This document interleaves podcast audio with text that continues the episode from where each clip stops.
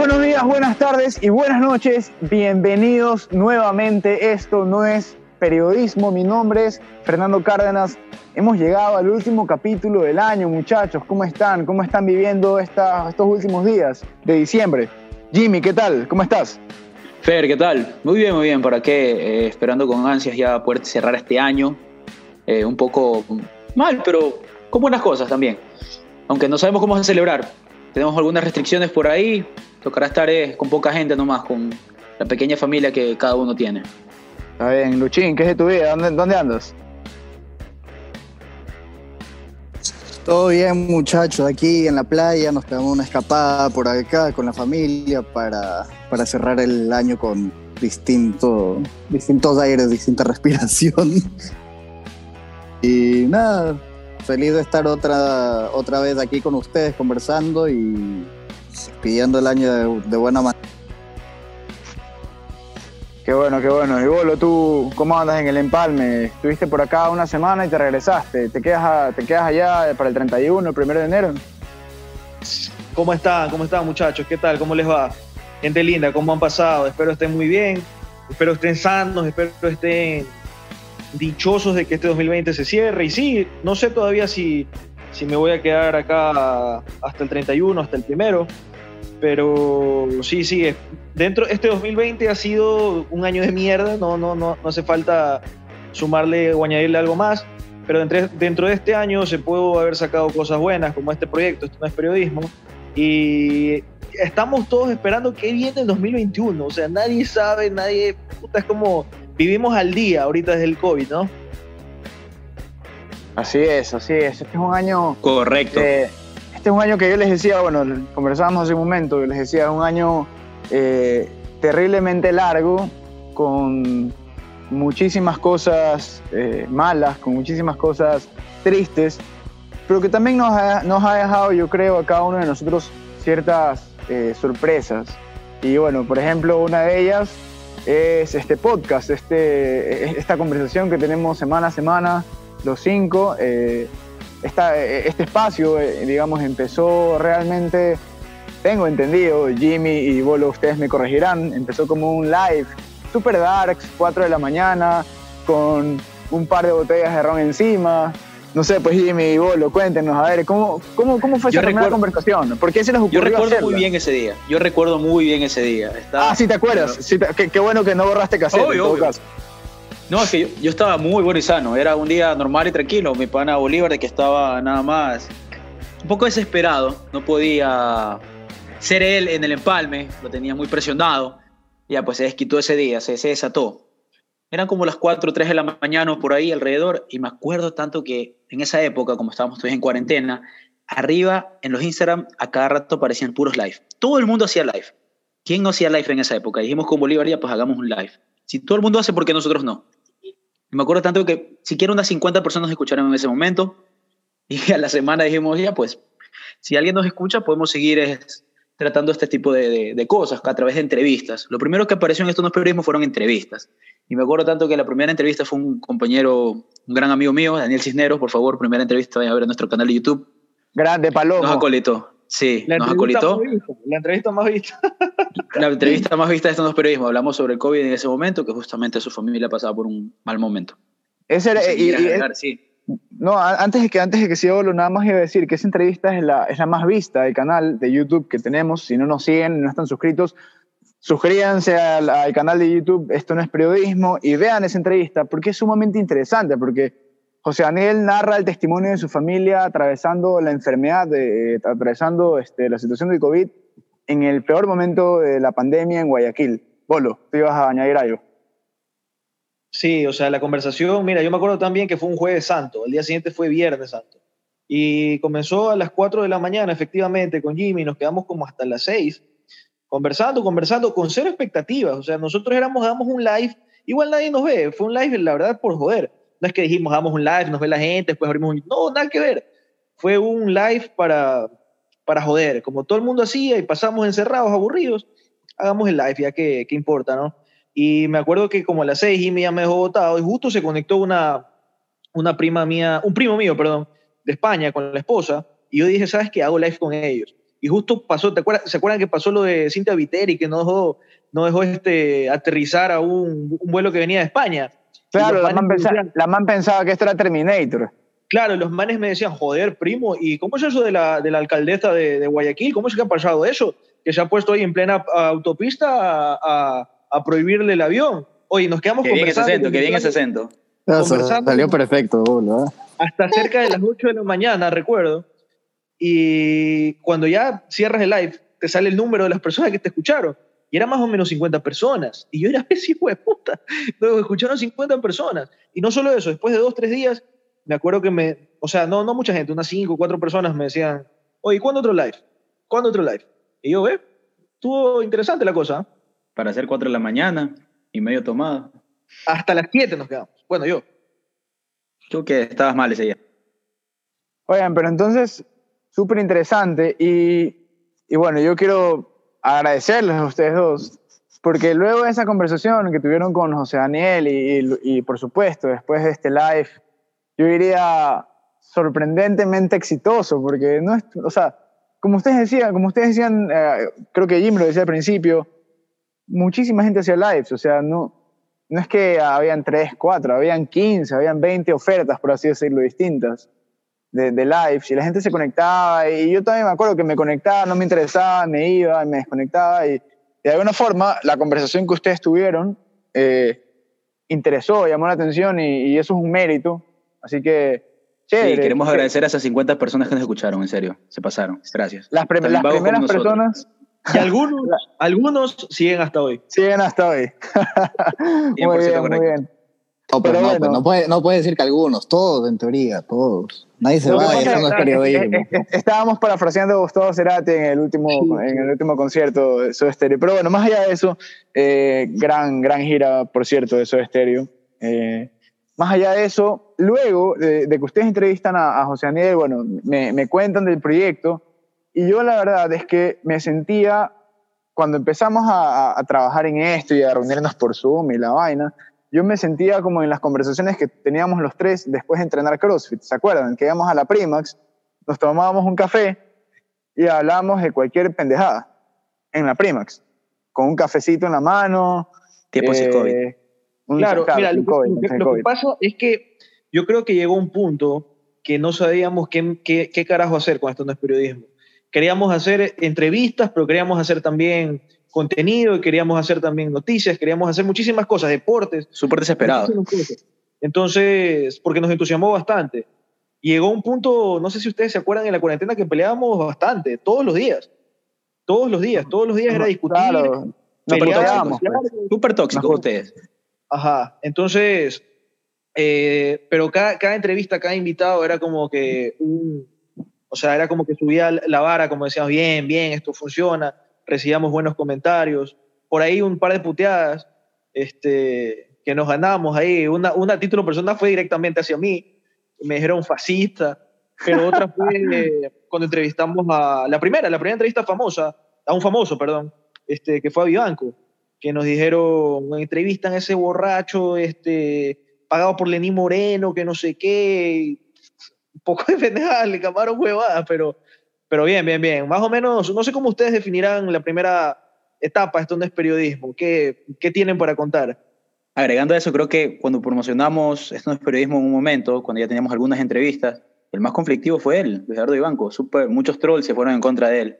Bueno, por ahí nos atacaron un poco, pero es impresionante la cantidad de gente que mueve en contra de Yo él. Yo creo, claro, no, bueno, más allá del personaje, que sí, Ibanco definitivamente es un periodista eh, polémico, polémico diría, esa, podría ser una buena descripción para él.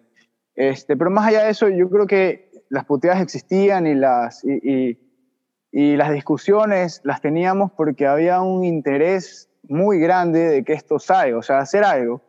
Porque de alguna forma los tres nos encontramos en que nos, en que nos gustaba conversar, en que nos gustaba comunicar en, que nos, en, que nos gustaba analizar y hablar sobre las cosas que estaban sucediendo en el día a día, es decir, sobre la coyuntura y que también nos interesaba el país.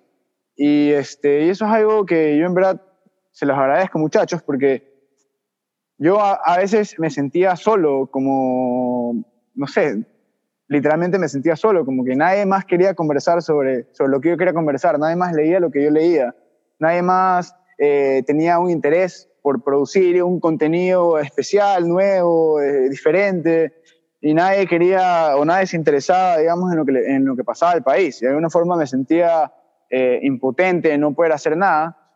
Y gracias a este espacio, ahora siento que al menos puedo aportar con un granito de arena para, para lo que se viene, que en este caso son las elecciones, ¿verdad?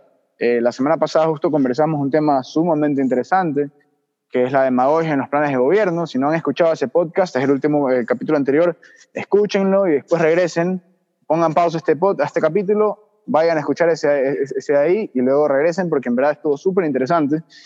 Eh, y, bueno, siento que, que en, medio de la, en medio de la peor crisis sanitaria de los últimos 100 años, es decir, en el peor escenario posible, nosotros pudimos sacarle el jugo al tiempo que teníamos libre, entre comillas, y producir algo chévere. Y eso es algo que no todo el mundo hace. Ese fue el mérito. Ese, yo creo que fue el gran mérito y, y, hacerla pasar bien a la gente, porque la gente, la poca audiencia que teníamos en ese entonces, y ahora también, sí tenemos, pero me gusta la audiencia que tenemos igual, este, la pasaba bien, o sea, se lo pasaba bien, se reía, se olvidaba un ratito de, de, lo que la mierda que estaba viviendo. No sé si Lucho pudo ver alguna entrevista o algo en esa, en, en esa fase, o puso, pudo haber algo. ¿Qué se veía desde afuera, Lucho, en esa primera fase? Esto no es periodismo.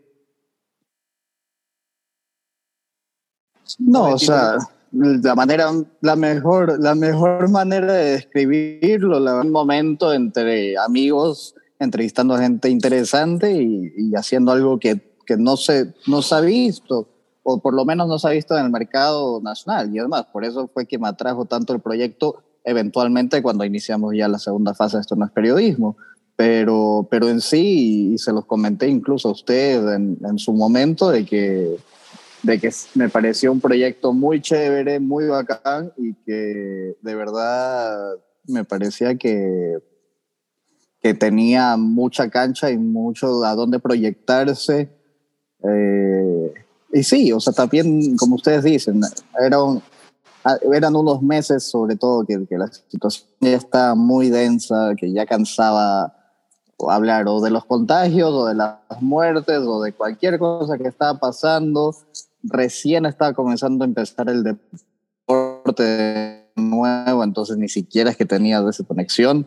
Y, y encontramos, encontré, por lo menos yo, y estoy seguro que mucha de la gente que inició empezó a escuchar esto no es periodismo como una alternativa de programación cuando la programación en sí ya estaba limitada y, y que era algo distinto que, como les digo, atraía de entrada porque no solamente el entrevista, pero se veía que ustedes se sentían cómodos y eso, eso ahí le ha dado un, una esencia a, a esto no es periodismo que no sé si es que es muy fácil de replicar o, o si es que incluso se puede replicar, porque hay ciertas cosas que son naturales y no se pueden forzar.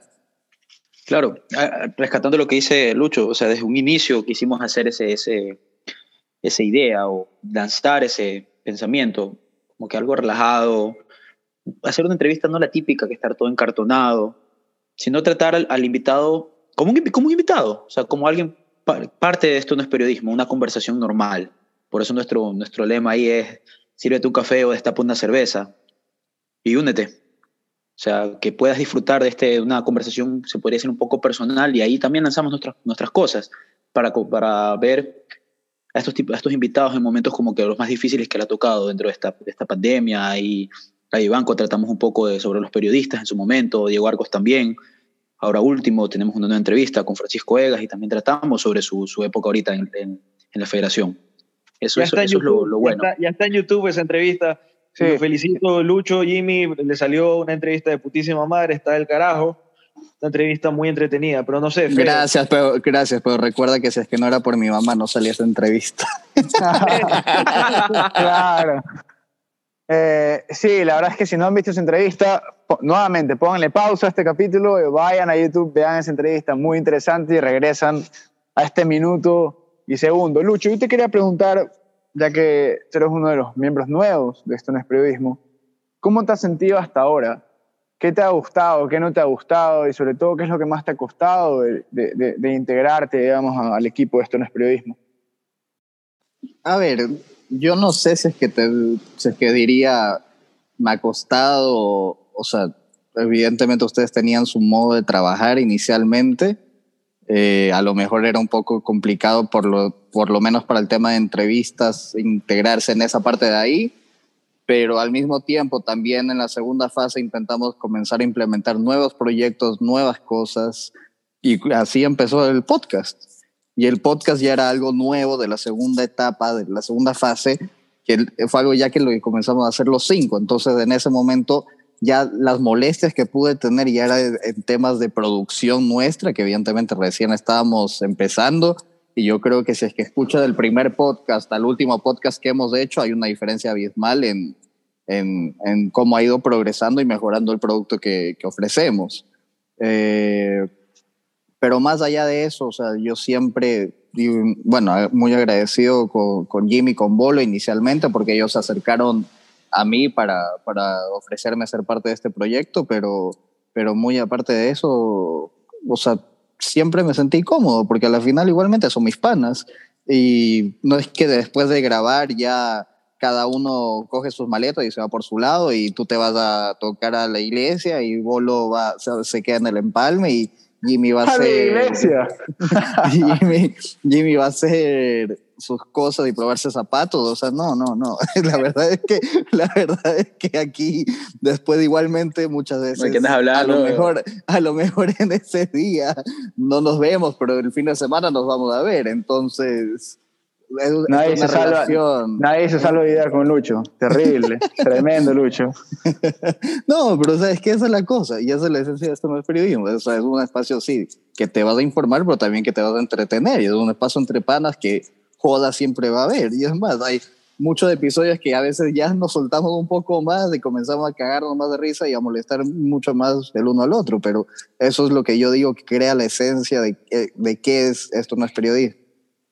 Sí, la verdad es que mucha gente me ha, mucha gente me ha, me ha hablado sobre eso, justamente. O sea, que, la, que, que, lo, que lo más atractivo, digamos, de esto no es periodismo, más allá del contenido, que es, que es interesante, que, que es de relevancia eh, nacional, digamos, por los temas de coyuntura que, que tratamos, les gusta la, la, la, la dinámica que llevamos en las conversaciones. Y yo creo que ahí, y bueno, me sumo a lo que decía Lucho, en busca de nuevos formatos, en busca de nuevos, de, nuevos espacios, de nuevas posibilidades de, de, comunicación, encontramos la opción del podcast, que creo que nos cayó como anillo del dedo, porque nuestro mayor, nuestro mayor, eh, nuestra mayor dificultad era justamente el tema de producción. Es decir, no, no, nosotros no somos los mejores eh, editores, mm, tenemos casi que cero eh, skills técnicos, digamos, de de edición, de, de, mezcla y demás. Y para el podcast, por suerte, no, no, no se necesita mucho. Así que eh, creo que acá pudimos encontrar un, un buen lugar. Pero bueno, muchachos, eh, el día de hoy no queríamos, no queríamos extendernos mucho. Llevamos, creo que 20 minutos, más o menos. Y quería preguntarles también, eh, bueno, una vez que hemos conversado sobre este periodismo y, y lo que ha sido llegar hasta, hasta el día de hoy, a este último capítulo del año, quería preguntarles qué esperan del 2021, qué quieren para este periodismo y también qué esperan de ustedes, o sea, qué esperan del país. Se viene, es un año eh, sumamente complicado, un año electoral, las elecciones son en febrero, la segunda vuelta probablemente sea en abril, luego la posesión el 24 de mayo, si es que el CNE logra mantener el cronograma de elecciones y si no pasa nada con el Tribunal Contencioso Electoral. Entonces, ¿qué esperan muchachos del próximo año? Este, a ver, empiezo yo, ¿no? Eh, para el país yo espero eh, las que las elecciones eh, la gente elija bien. No nos engañemos, hay dos opciones. Hay dos opciones. Una opción la podemos ver convertirnos en Argentina, como está Argentina, Venezuela. Entonces, esa es una opción. La otra opción es intentar mirar por otro lado. Eh, yo siempre les voy a hacer, tratar de ser lo más directo que pueda. Y está en nosotros elegir ese camino. Ahora, en cuanto a esto no es periodismo, la verdad que espero como tú lo decías, o sea, este ha sido, nadie es experto aquí en, edición, en redes, ni nada, eh, pero esperamos tratar de irnos eh, puliendo, irnos, ir mejorando en el sentido de contenido, de entrevistas, de, de, de videos, de infogramas, de tratar de poderle llevar a la gente información, información veraz, eh, análisis concretos, eh, análisis buenos y sobre todo que la pasen bien. Esa, esa es la... Esa creo, creo que nunca hay que olvidar de dónde nació esto nuestro país, porque estábamos en una tragedia, en lo, en, lo más feo de la pandemia del COVID-19, donde se moría muchísima gente y donde se intentó llevar un, un buen un buen ambiente a esa persona que nos veía por algunos minutos, pero bueno, que lo pasaba bien y se olvidaba de ese momento. Yo creo que así pasa el COVID y esto no es periodismo siga, como sé que va a seguir, hay que tratar de, tener en la mente eso. ¿no? Nacimos en una tragedia y hicimos pasar a la gente bien. Hay que seguirlo haciendo. Bueno, por mi parte, eh, para lo que es este 2021, por el lado del país, en realidad lo único que... Por dos, por dos lados. Primero el COVID, espero que ya llegue la vacuna, mi yo Lenín, por favor, si nos escuchas, trae esa vacuna ya. Eh, que no tranquilo, que, sepas. tranquilo, que creo que eso, eso, marcha sobre ruedas. ignoren, ignoro, por favor. Pero sí, espero que ya se acabe esto, esta pandemia. Eh, eh, que, bueno, y que la, gente elija bien, primero, porque se vienen unas elecciones un poco duras. Ya mencionó Bolívar, tenemos dos rumbos nada más. Muy preocupante lo que está pasando. Eh, hablamos justamente sobre eso el podcast pasado, sobre la demagogia. No crean todo, por favor. Aquí somos prácticamente como un trampolín de una pequeña información para que puedan ir otras, otras fuentes y se puedan ir enterando de más cosas y ver por quién pueden votar en realidad. Y para esto no es periodismo, bueno, solo quiero decir que bien las cosas, nos estamos preparando para ofrecerle lo mejor, para tratarle de dar una información veraz, que es lo importante. Somos muy sapos por si acaso y nos gusta informarnos bastante. Así que eso por mi parte. Y gracias. Lucho, Lucho ¿tú, tú qué, qué quisieras decir? ¿Qué esperas para, para este, este 2021 que se viene? Está a la vuelta de la esquina.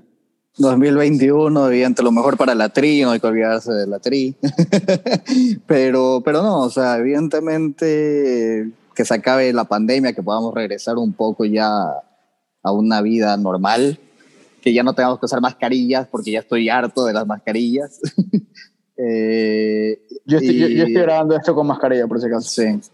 Y, y, sobre todo, hablando de, del Ecuador, del futuro político del Ecuador, que la gente por lo que, que, la gente se lo tome en serio, que piense las cosas, que analice bien y que, como lo dijo Bolo, ahorita tenemos dos opciones, o, o retrocedemos y nos anclamos y vamos a hacer Venezuela 3.0 o Argentina 2.0 o el país que se quieran comparar, o podemos entre todos ir empujando para intentar sacar adelante esta huevada, como dirían muchas personas.